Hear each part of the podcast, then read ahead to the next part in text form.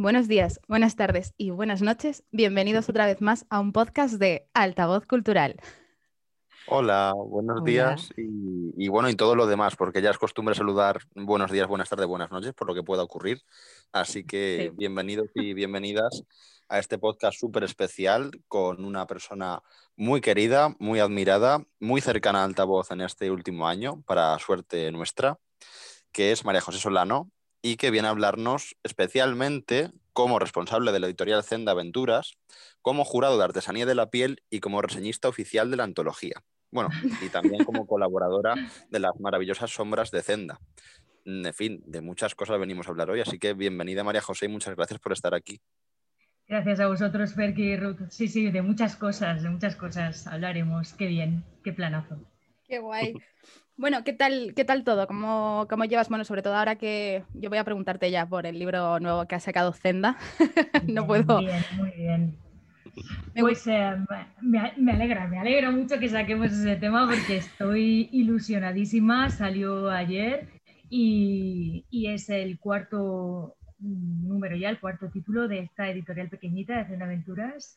Es una obra bastante desconocida de Julio Verne que se llamó originalmente, se llamó Claudio Bombarnac, pero nosotros lo, lo, hemos retitulado porque además esa es una costumbre que a principios de siglo era bastante común en las editoriales, eh, tanto en España como en otros países. Así que le hemos puesto un título que, que tuviese un poco más de, de, chispa, acercase más al lector, al clásico, ¿no? Y, y, bueno, y ha salido al mercado con el nombre de Aventura en el Transasiático. Es, es una especie de, pues eso, de, adaptación berniana eh, de una aventura eh, clásica en tren, lo que pasa que en vez de ser en el Orient Express, como ya hicieran otros, entre ellos Agatha Christie, pues es en un tren que cruza Asia.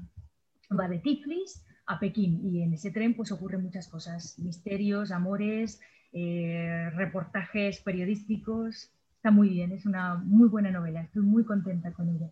Joder, a mí me gustó mucho el artículo que sacasteis ayer, me parece, sobre cómo se hizo la portada, porque es verdad que eh, yo, a ver, por mi trabajo siempre tengo mucha curiosidad. Por claro. Claro, y, me gustó mucho, mucho, mucho, en plan, el, todo, todo el camino que disteis hasta encontrar, ¿no? Eh, esa portada, que por cierto es una pasada, o sea, pero una pasada de portada. Y me gustó mucho ese de, no, y vamos a probar con esta, no, con esto, mm, y al final dar, ¿no? Con, con la chispa de, de cómo ponerle al, al, personaje de la portada, sobre todo para, para que os gustara y no se fijara y no fuera un Sherlock, ¿no? O, cosas así. Y me gustó muchísimo. Pues me alegra que lo digas porque sí que fue divertido, pero a la vez también problemático, porque, eh, claro, nosotros queríamos que la portada, ya sabéis, la, una portada, eso es un clásico en, el mundo editorial, una portada vende libros, es así, es así, ¿no? A todos nos encanta mirar portadas. Y incluso a los lectores más, más, mm, más clásicos eh, que reniegan del exterior y van al interior y lo que les interesa es el texto y tal, siempre, siempre tienen cierta debilidad por mm, según qué tipo de portadas, ¿no? Entonces, eh, eh, claro, Aventura en el Transasiático, Claudio Umparnac de Verne, está ambientada en 1893, finales del mm. siglo XIX. 19, ¿no? Es, es un reportero, pues como contaba en el artículo, uh, con, con, con, levita y, y, monóculo y bastón.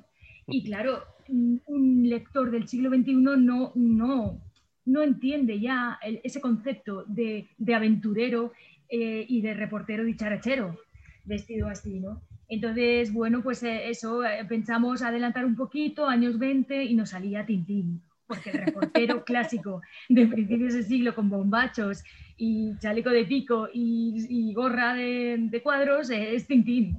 Claro. Así que al final pues nos fuimos al cine negro, que siempre ayuda a la literatura, y, y encontré dos ediciones, una de Hachette, una clásica francesa, y otra española, la edición Molino, que me encanta, donde ya dibujaban a un, a un Claudio Bombarnac tipo duro eh, de cine negro, tipo Hammett. Y entonces dijimos, venga, pues, pues claro que sí, este tiene que ser nuestro, nuestro Claudio. Y, y, bueno, y Ferrer Dalmau, que es nuestro eh, pintor de, de, portadas, pues se puso manos a la obra y le salió esa maravilla. Qué artista el tío. De verdad que es una, que es una maravilla de portada. O sea, yo cuando vi que publicabais ¿no? el nuevo lanzamiento, tal, dije, ostras, es que es una maravilla. O sea, de verdad, yo eh, ese tipo de, ilustración, por llamarlo de alguna manera, es eh, con, esos trazos tal, es alucinante. O sea, es una locura. A mí me gustó mucho. Eh, de hecho, estoy deseando tenerlo ya por, por tal. Y, de verdad. Pues igual los reyes te lo envían, igual los reyes te lo envían. Ojalá.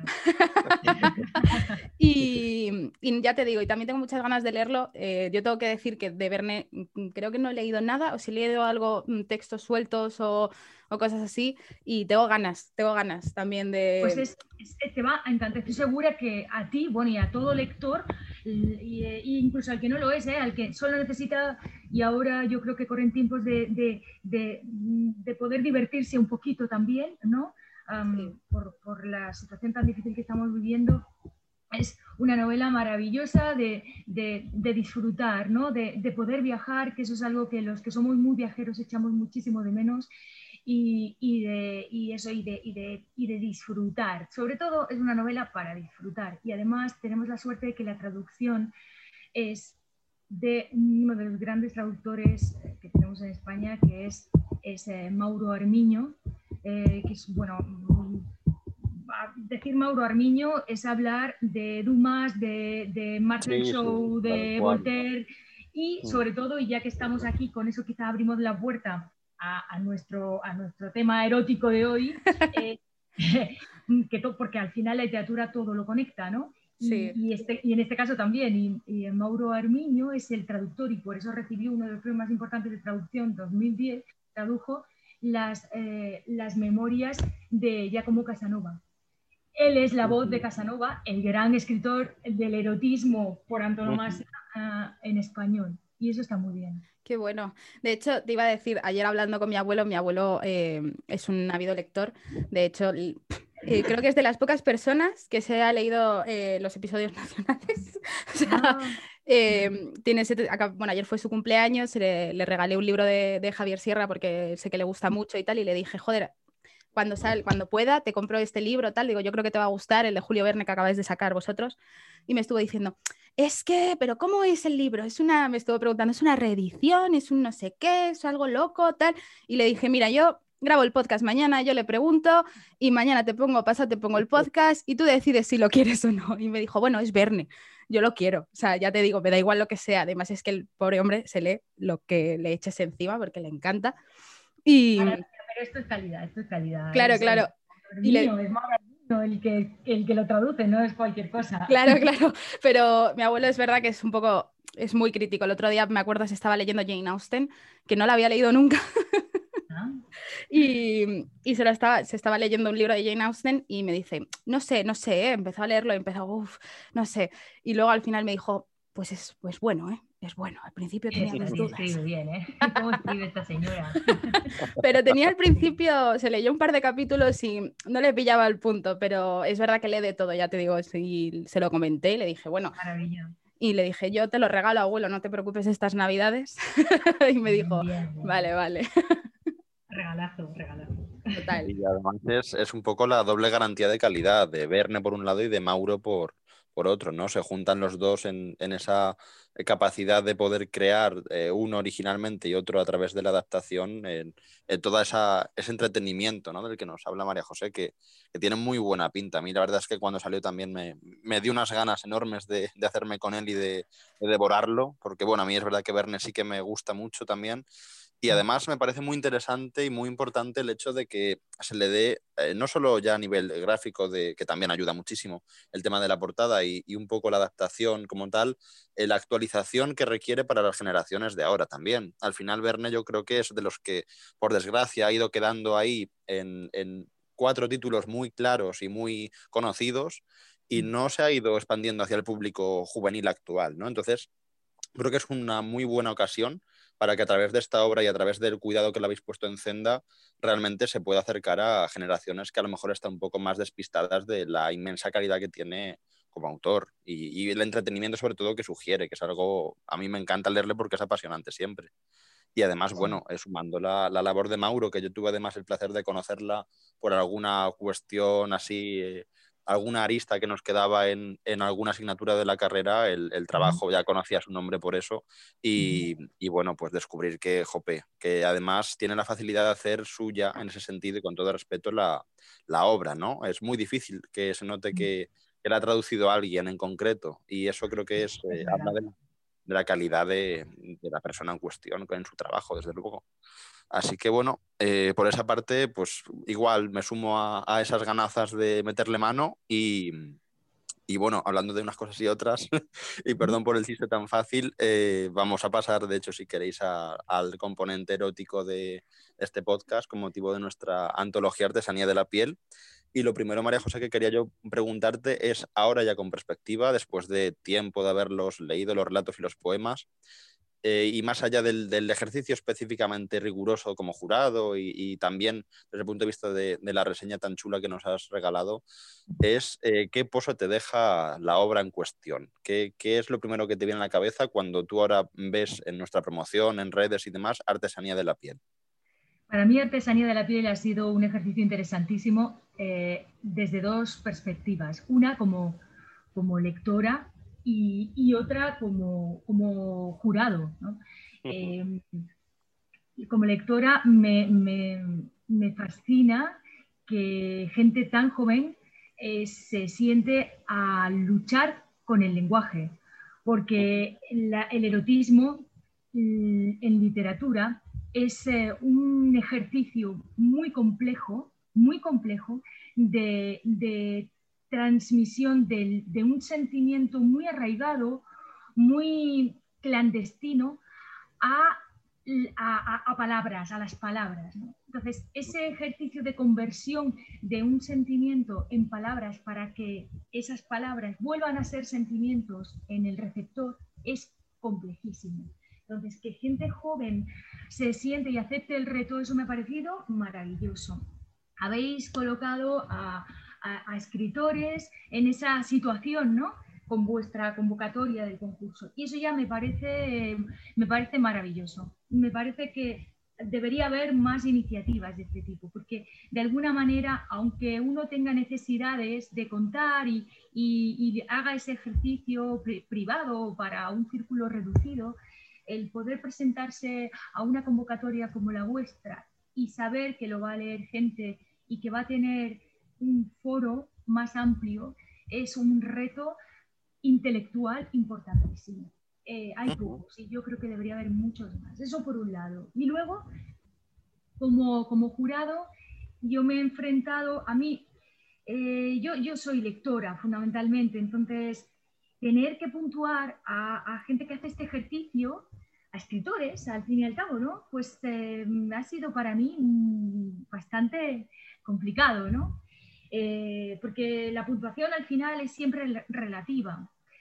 Pero es verdad, es verdad que algunos de esos textos, tanto los relatos como sobre todo la poesía, eh, han sido descubrimientos para mí de, gente con unas posibilidades muy interesantes en el mundo de la literatura. Ah, llevo tantos años leyendo que, eh, que que puede una ya percibir ah, de alguna manera las lecturas que hay detrás de un escritor. Y he percibido en algunos autores que están en la antología esa, esa carga de lectura. Y a mí me parece que es, vamos, eh, muy, para mí es, me, me reconcilia con, con, con, el mundo, con el ser humano, con los días negros, el saber que hay lectores, muy buenos lectores, una lectura tan flexible y tan versátil como para volcarla luego en un poema de valor o en un relato tan complejo como un relato de Qué bueno. Madre mía, o sea, me, me, me, quedo, me quedo embobada escuchándote, te lo juro. Em, me imagino que... Dicho lo cual, he disfrutado mucho.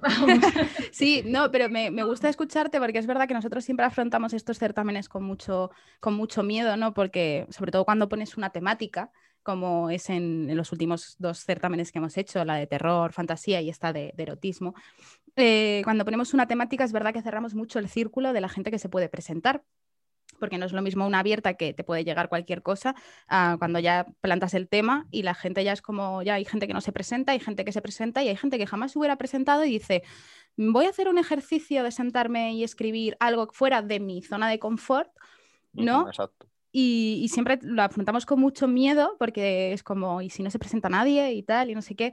Y al final se presentaron muchísimas personas. De hecho, bueno, tú como jurado has leído, te has leído buenos, eh, un buen tomo de textos. Y, y joder, ver, ver, que realmente lo has disfrutado, que, que, muchas veces decimos, a ver, a lo mejor el jurado esto no le gusta, no sabemos, ¿no? Siempre es como, nos vamos a mandar los textos al jurado y, nunca, y siempre piensas, ¿y si a alguien no le gusta ninguno? Sabes que puede pasar, eh, puede, puede pasar, de hecho, pero todavía no nos ha pasado, ¿no? Pero, joder, eh, suena como muy esperanzador lo que dices, que, ves que gente que realmente... Eh, yo estoy de acuerdo contigo en el punto de que muchas veces creemos que la gente lee y lo que lee no, no, tiene, o no tiene calidad o que la gente lee cualquier cosa y tal. Y lo que tú dices, ver gente que sí que realmente hay, se centra en que tiene buena, que lee buenos libros, también a mí me parece esperanzador, te lo digo de verdad. Y joder, me, gusta que hayas disfrutado con el trabajo de jurado y de hecho que te hayan gustado tanto los textos eh, ya una vez hecho el libro, ¿no? O sea que yo... bien. Y, debo decir, debo decir que, bueno, que escuché el podcast, claro, por supuesto, de los ganadores y y, bueno, y es, muy interesante también escucharles a ellos, más que a que lo que pueda decir yo, ¿no? Son ellos los que tienen la palabra de su propia escritura. Entonces es muy interesante. Yo recomiendo a, a, los seguidores de, de Altavoz que, que, vuelvan a ese podcast porque, de Silvia y de Jota porque eh, fue muy interesante eh, su planteamiento y su experiencia y lo que dijeron y muy refrescante, ¿no? Muy refrescante. Me, gustó mucho el relato de la ganadora Calor, pero debo decir que, tengo debilidad yo por, por IJ. Me pareció que esa, esa poesía, ese poema tenía mucho, mucho trasfondo. Es un juego, es que claro, la poesía, lo decía, creo recordar que lo, decía de pasada en, la reseña, la, la poesía que es complejísima, sin embargo, Em, permite, es, agradecida, porque permite jugar. La literatura con planteamiento nudo de desenlace, aunque sea un relato, es, es más, es más em, desagradecida porque requiere eh, de un equilibrio eh, más complejo. Digamos que se ve, como decía en la reseña, se ve más la pincelada. Si te equivocas en la pincelada, se va a notar mucho más que en la poesía. Eh, el, hombre, el ser humano es más dado a jugar y las palabras nos pertenecen desde que nacemos. Entonces, al fin y al cabo, la poesía y el erotismo es un juego complejo, pero un juego al fin y al cabo de palabras. Y, J. Hernández o, Ignacio Borraz o, Isabel o Darío Méndez eh, o mm, el autor de Carne, Furia, Melancolía, que es una de mis favoritas, me parece que se llama J. Ignacio, pues estos, estos autores han jugado de una manera muy singular con, las palabras, con los sentimientos, con los sonidos y, han hecho cosas muy interesantes, muy, muy interesantes. Qué bueno. Sí, además, eh, lo que comentabas, María José, de que ellos también en ese podcast nos comentaran algunas de las claves de cómo han desarrollado su texto, porque al final la dificultad está precisamente en lo que comentas de la amplitud que te da el, concepto de erotismo en ese sentido. Y también nosotros le hemos dicho desde el principio que uno de, las, de los mayores retos que tenía este certamen era poner de acuerdo, al menos en, un mínimo de, de medida, a seis personas, eh, tres mujeres, tres hombres, cada uno con sus gustos, sus preferencias, su concepto de erotismo, sus lecturas también como bagaje detrás. Y bueno, ver que realmente los ganadores han tenido puntuaciones altas, porque es lo que decía Ruth, al final tú puedes entrar en la antología porque la, la media no sea muy alta y en cuanto estés en esa media, pues ya estás dentro, ¿no? Si tienes un, un 3 de 5 de media, pues al final si coges 10, 12 textos vas a entrar, pero es que han entrado con puntuaciones realmente altas. Y J y Silvia, eh, si no me equivoco ahora mismo, pues de, 30 puntos posibles en total han tenido 27, 28 puntos. Entonces, eh, claro, poner de acuerdo a, seis personas tan diferentes en, todos esos ámbitos, pues realmente es un, es un, mérito enorme y es muy complicado, porque además tiene mucho que ver con la sensibilidad de los propios autores que ellos nos han transmitido en, ese podcast que comentas, ¿no? Eh, nos han acercado un poco a, a la forma en la que tuvieron de afrontarlo eh, y además eh, desde el punto de vista de, la inspiración tan natural que le surgió, porque IJ, en el caso de IJ, sí que se nota, y se lo dijimos, que es eh, escritor asiduo de poesía, se le nota mucho la, la soltura, ciertos mm. códigos y cierto bagaje que realmente no le cuesta, no le supone un esfuerzo extra el hecho de que la temática sea, él mismo lo comentó, la temática sea erótica porque está habituado a ella. Y en el caso de Silvia, que además la conocemos también por varias publicaciones que tiene con Niña Loba y en otros proyectos, de hecho, bueno, ha sido la, la, poeta del mes en altavoz en cuanto a que mandó su poema mensual, Las raíces gastadas, y una temática totalmente distinta a la del relato de, de artesanía, también ha, triunfado, ¿no? Porque nosotros hemos hecho la criba pertinente y de todos los textos que recibimos al mes, también la hemos elegido, en este caso en poesía.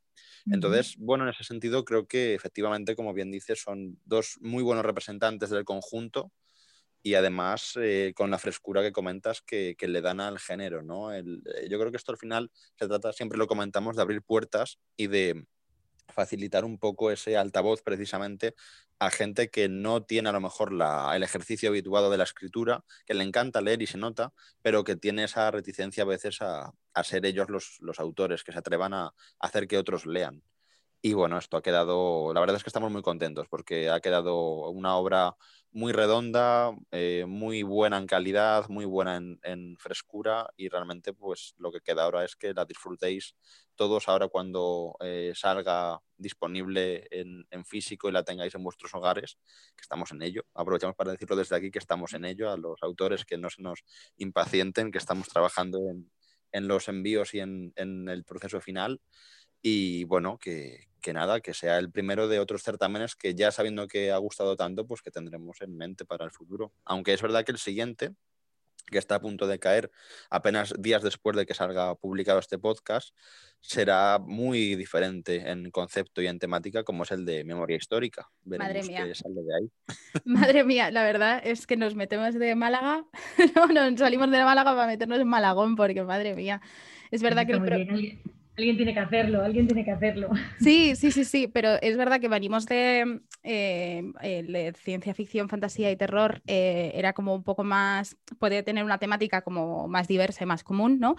El erotismo también, pero memoria histórica, o sea, yo la sigo pensando y a mí es un certamen que ahora, este sí que yo creo que me va a dar más vértigo, porque es verdad que no, yo creo que es, eh, no, la gente no está tan acostumbrada a, escribir sobre memoria histórica y a mí, por lo menos yo es lo que pienso, no sé, eh, el resto de la población no sé lo que pensará, pero a mí es el que todavía cuando Ferki me lo dice, tenemos que sacar el certamen y yo pienso, madre mía, me tiemblan las piernas, os lo juro, ¿eh? me da terror. Sí, además con... Sí. No, además eso con la misma eh, modalidad de, poesía y relato combinado, que eso sí que también es, hablando antes María José, como tú comentabas de la poesía, que yo creo que efectivamente combina muy bien con todo lo que es el imaginario del erotismo, eh, eh, también es verdad que hemos tenido alguna alguna referencia en, el, en, la antología anterior que hicimos, Libre, aquel invierno que gritamos, en la que ya hubo algún atisbo de, de, ciertas cosas que nos indicaban que también había una temática por ahí escondida a nivel ya más social y más relacionada con la memoria histórica. Y también yo creo que inconscientemente eso ha sido lo que ha hecho que nos atrevamos, porque al final lo fácil hubiera sido poner relato que creo que está más asentado en el, en el concepto de, de, lo que queremos transmitir en este certamen y sin embargo pues vamos para adelante también con, con poesía, a ver qué sale de ahí. Abrís la puerta hacia adelante y, y, yo como editor abro la puerta hacia detrás. Lo importante es abrir puertas, recuperar lo que, lo que se ha olvidado y, y dar oportunidad a los que quieren escribir.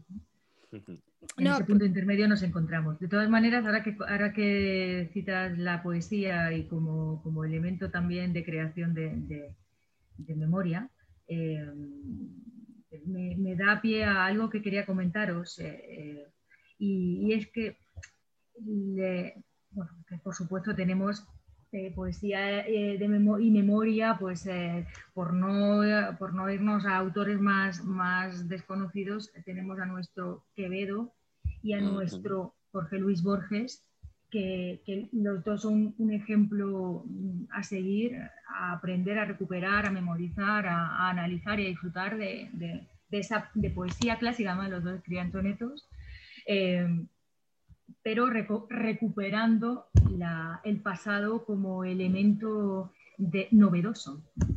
Eso es un poco lo que nosotros también intentamos hacer en aventura, ¿no? Lo, moderno es lo olvidado. Y, yo creo que es un reto muy interesante que planteáis a, los escritores, poder hacer poesía otra vez sobre memoria. Eso está muy bien, muy bien. Igual, A ver, a ver, igual me presento, ¿eh? Ostras, sería buenísimo, ¿eh? no, no, yo solo soy lectora. No, joder, pero. Me eh, encantará ver ese libro. Ese libro lo compraré también, igual que este de erotismo, porque, porque me hará mucha ilusión poder ver qué, qué, tienen los jóvenes que contar, ¿no? Que, vamos, los jóvenes, quiero decir, la gente que, que, se plantea sentarse y hacer eso, ¿no? Es que es un reto, ¿eh? Claro, claro. Por eso yo digo que es, es, un reto, a mí es el que más vértigo me da, porque creo que es el mayor, el mayor reto que le vamos a presentar a, a la gente en todo lo que llevamos, porque claro, eh, lo que para mí es complicado. Yo digo que para mí es complicado y supongo que va a haber mucha gente que, al principio le eche para atrás. Vamos a intentar explicar muy bien las bases, vamos a intentar explicar muy bien todo para que la gente porque yo creo que tú dices memoria histórica, ¿no? Y la gente abre los ojos. O sea, abre los ojos, se echa para atrás, se pone la mano en el pecho y dice, oye, oye, oye, oye, y esto. ¿No? Entonces, eh, vamos a intentar explicar muy bien las bases para que la gente de verdad no se asuste de primeras y, que se lancen al reto que les, que les vamos a, lanzar nosotros a ellos, pero que se lancen ellos de cabeza a meterse en, el reto. Entonces, no sé, pero sí que da miedo. O sea, a mí, yo como, como la persona que va a lanzar el reto, seguramente como una de las personas que va a lanzar el reto, a mí es el que más miedo me da, porque creo que la gente no está tan acostumbrada, que a lo mejor me sorprendo y cuando cerremos el certamen se han presentado 200 personas y me callan la boca desde aquí. Se me callan la boca diciéndome como que no.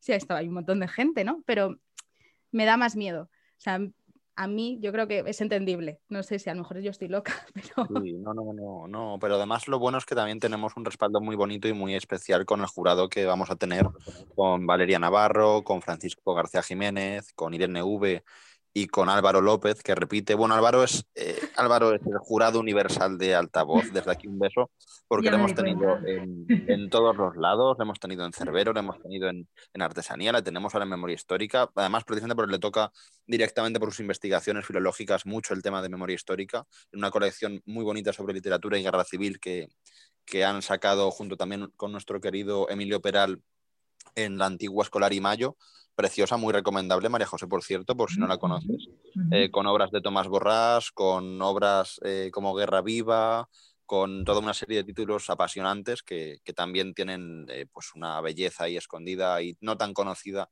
eh, por todo lo que supuso ¿no? la época. Y, desde luego, bueno, han hecho de arqueólogos culturales en ese sentido y Álvaro, pues claro, no podía faltar en esta, en esta ocasión como jurado, ¿no? Otra vez. Entonces, bueno, nos, nos amparamos mucho en ellos porque también es eh, algo muy vocacional por su parte, aparte de la formación que tienen.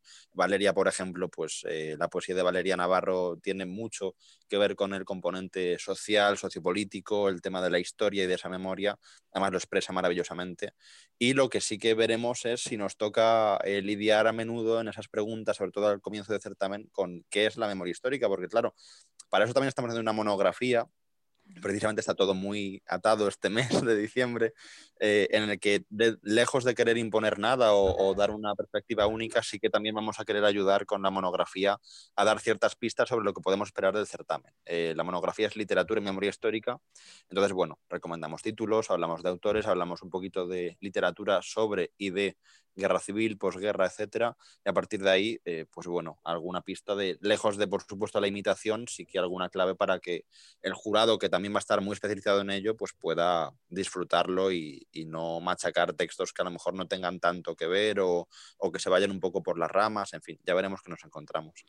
Pero bueno, eh, tiene muy Me parece una idea buenísima, Perdona que te interrumpo, pero es que me parece una idea maravillosa esa antología. Es decir, el, el, el permitir o sea, el facilitar eh, la, lectura de, de los maestros. Yo terminaba así eh, la reseña porque es que, mm, que, hice para, para, para la, nuestra, ¿eh? porque también en mi antología del erotismo, ah, porque creo que, que, a pesar de que uno tenga, eh, como, como, escritor novel, que uno tenga más o menos experiencia en sentarse y unir palabras, es si uno no, si uno no recurre a los maestros, está perdido. Eh, entonces, por eso a, mí me resulta tan importante recuperar, volver a recuperar a los que escribieron tan bien, que están ahí esperando a que tiremos el lomo del libro y volvamos a ellos a darle vida, ¿no? Pues a eso, pues Ovidio, Boccaccio, eh, pues, eh, pues, Margarita de Navarra, María de Zayas, John Cleland, o sea, Laclos, todos estos que que han ido construyendo la, fascinante arquitectura de la novela o de la poesía, de la literatura erótica y que, que están muy solos. Nadie se acuerda de ellos o no se acuerdan demasiado. Quería reivindicarlos también, porque es una manera de reivindicar, claro, nuestros, nuestro, nuestra memoria son ellos. Por eso este podcast que al final se está convirtiendo en, una, en, una, conversación maravillosa de memoria histórica y erotismo, porque al final todo tiene que ver, ¿no? Entonces, de alguna manera, el poder decir, bueno, bien, es que claro, en el 18 eh, estaba John Cleland, que escribió Fanny Hill, y, estaba el Marqués d'Argent, y estaba, eh, pues eso, pues poder, poder tirar de los maestros, saber que ellos ya lo hicieron, que nosotros mm, seamos capaces de crear cosas nuevas o de alguna manera añadir un puntito de algo novedoso, pero saber que ellos están ahí esperándonos, que a Casanova se le puede preguntar, maestro, ¿cómo, cómo se hace esto? ¿Cómo se escribe sobre, fetichismo? ¿Cómo se escribe? ¿no? A, Sade, ¿cómo, ¿cómo hacemos para que una mujer o un hombre disfruten tal con, eh, con, el, pues, con la violencia? ¿no? Pues, ¿Quién mejor que Sade para contarnos esto? Entonces, em, sentarse y rodearse de maestros es fundamental para poder escribir. Sí, además ya, bueno, te podemos confesar que ya nos han llegado bastantes comentarios al respecto precisamente de esa lista tan bonita y tan importante de, de, autores recomendados en la reseña, María José. O sea, autores, de hecho, autores de la propia antología que lo han agradecido mucho porque al final esto para algunos de ellos ha sido una continuación de lo que ya hacían, porque ya escribían género erótico, y otros realmente, como decía Ruth, se han atrevido por primera vez y, y les ha salido muy bien, porque están dentro de, incluso la antología. ¿no? Entonces, claro, el poder tener unas ciertas coordenadas para poder manejarse en un futuro a raíz de, ver que realmente lo que han hecho es realmente muy válido, pues eh, les, ha, les ha servido muchísimo, porque además había autores que, como bien dices, más allá de los grandes nombres que a lo mejor tenemos todos en mente, eh, había una, excavación ahí muy importante de títulos y de, de nombres que, les han venido fenomenal y que nos han agradecido mucho y que, bueno, le transmitimos nosotros también eh, por nuestra parte y por la suya ese agradecimiento, porque ha sido, vamos, un puntazo de, remate de reseña que, que ha gustado muchísimo porque ha sido eh, seguir manteniéndolo vivo más allá de lo que es el análisis de la obra estrictamente, sino hacer que todo es un, un continuum y que se puede eh, seguir hablando de erotismo después de artesanía de la piel, eh, atendiendo, como bien dices, a los maestros. Así que por esa parte también muchísimas gracias. Al contrario, es más, es que insistiré, yo tengo, bueno, conozco a, una, a esta señora que escribe en que se llama Irene Adler, que escribe ya sobre sombras eróticas y demás, y cuando hablamos las dos, pues eh, hablamos mucho de, autores clásicos. Y, me ha sugerido ella, que es como digo, es la que escribe erotismo, yo no, pues me ha sugerido que, que, deberíamos hacer un listado mm, en Zenda de, recuperando esos títulos, no solo los autores, sino los títulos, ¿no? pues eso, pues eh, saber que yo qué sé, pues que de Henry Miller eh, pues está muy bien leer Sexus, Plexus, Nexus, ¿no?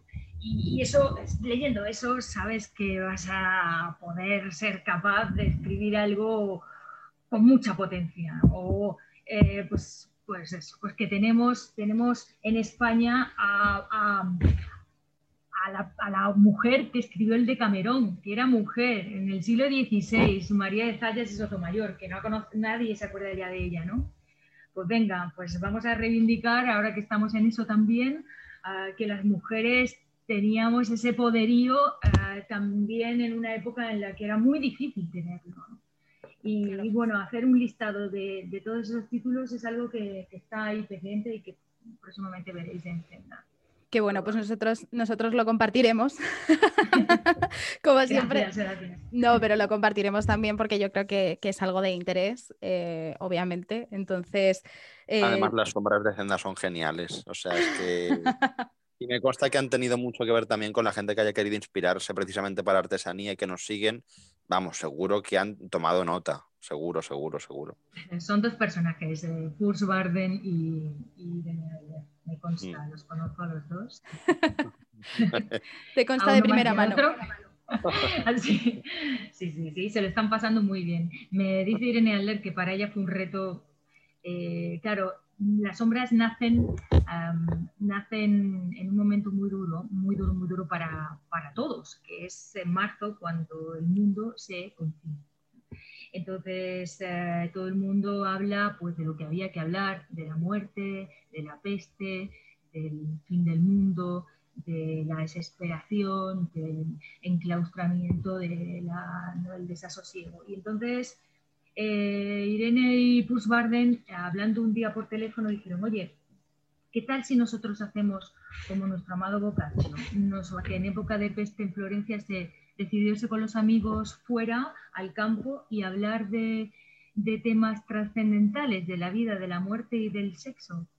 Y dijimos, bueno, nosotros de la vida la muerte no, no, no, somos bocacho, pero oye, del sexo, ¿qué tal si lo probamos? y por lo visto, sí, y, y salieron las sombras de, de, la tristeza, salieron las sombras eh, como una como un, una recreación de ese jardín florentino para olvidar un tiempo o al menos para, para, para tomar un, un analgésico frente a tanta tristeza y yo creo que, que, es, que es una iniciativa que ha ido creciendo, ¿no? Está ahí y, ellos me consta que se lo pasan muy bien, pero ya aquello ha ido como, como, convirtiéndose en otra cosa, ¿no? Les ha dado mucha, me contaban ellos que les ha dado herramientas lingüísticas, ¿no? Que, y hemos vuelto. hemos vuelto.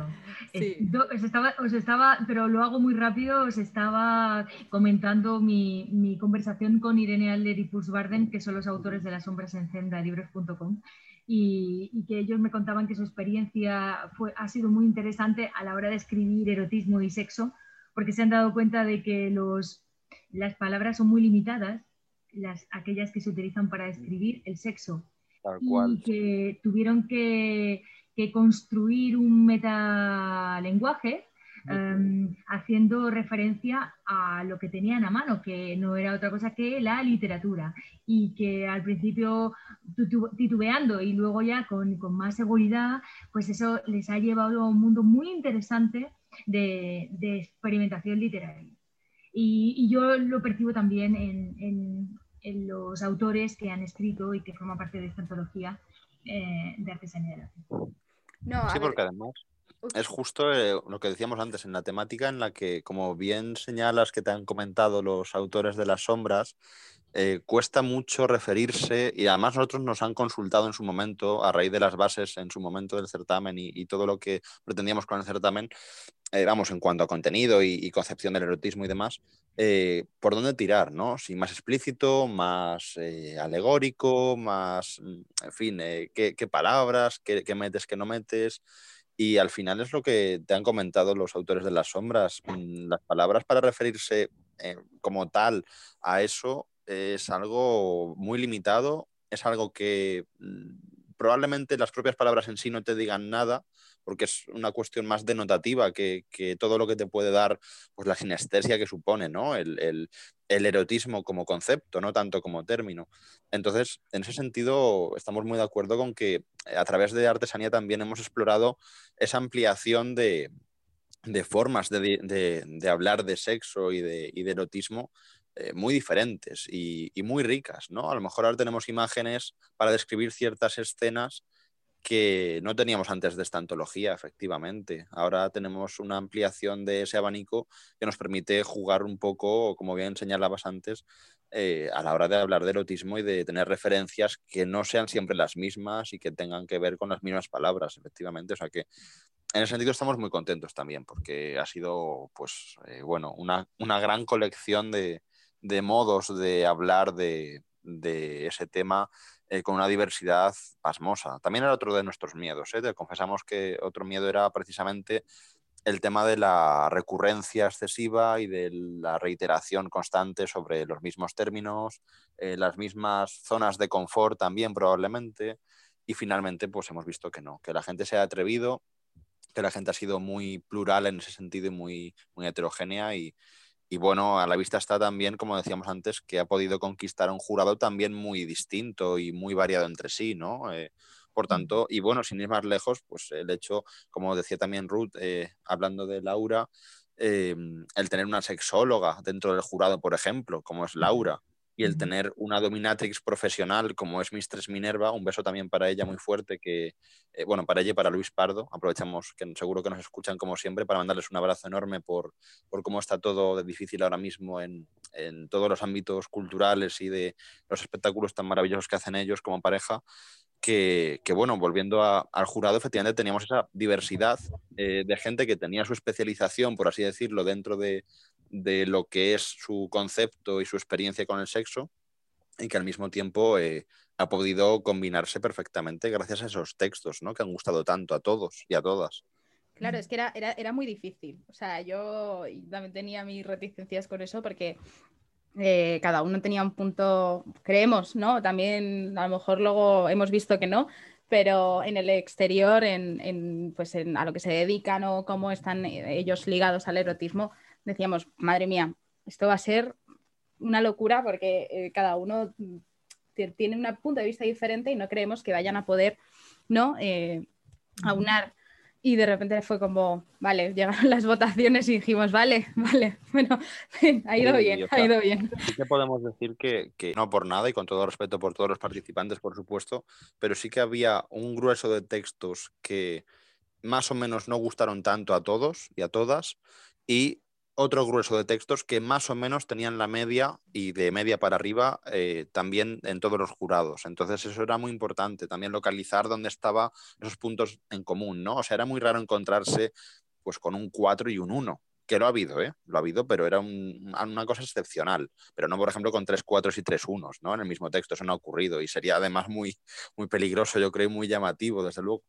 Entonces, eh, por esa parte y también por la parte de los prólogos, que eh, efectivamente los ha escrito Pepín Flores, nuestro autor de las sombras de, altavoz cultural, que algún día saldrán a la luz también, eh, que tiene que ver con, esa dificultad de poder eh, hablar, como siempre hacemos, desde la propia metaliteratura, metiendo a los personajes que son los propios miembros del jurado. En esta temática, pues era muy complicado, porque al final volvíamos a lo mismo. nuestra forma de encarar esos prólogos tan inmersivos pues eh, tenían un, tono bastante complicado de tratar, eh, más allá de, por supuesto, con todo el respeto y, el cariño hacia los jurados, eh, que tuviera pues una cierta, un cierto atractivo, ¿no? que fuera algo que pudiera encajar bien en la antología, que no la desmereciera y que realmente estuviera a la altura de, los textos de los autores, que no fuera un pegote. Entonces, bueno, también ha sido todo un reto por esa parte y, y, hemos quedado bastante contentos con el resultado. Yo eso sí, ahí sí que por alusiones, Ah, debo decir que también eh, estoy muy contenta por la parte que me toca, eh, porque aparezco en ese prólogo para que el lector, mm, el que nos escucha hoy y el que nos lea mañana, sepa que a, mí ese, ese chico que escribe, ese tal Pepín, ¿no se llama? Sí, Pepín, Flores, sí. Pues em, me ha puesto de dominatrix pero muy cerquita de, eso. Y me, y, me, ha encantado esa, esa, mm, esa perspectiva que él tiene del personaje. Me ha gustado, me ha hecho mucha gracia, me ha hecho mucha ilusión, porque claro, es vertiginoso verse en el texto de otro, ¿no? Con nombres y apellidos. Ha estado muy bien, así que desde aquí, por favor, transmitirle mi agradecimiento y mi ilusión de quedar plasmada ahí de esa manera.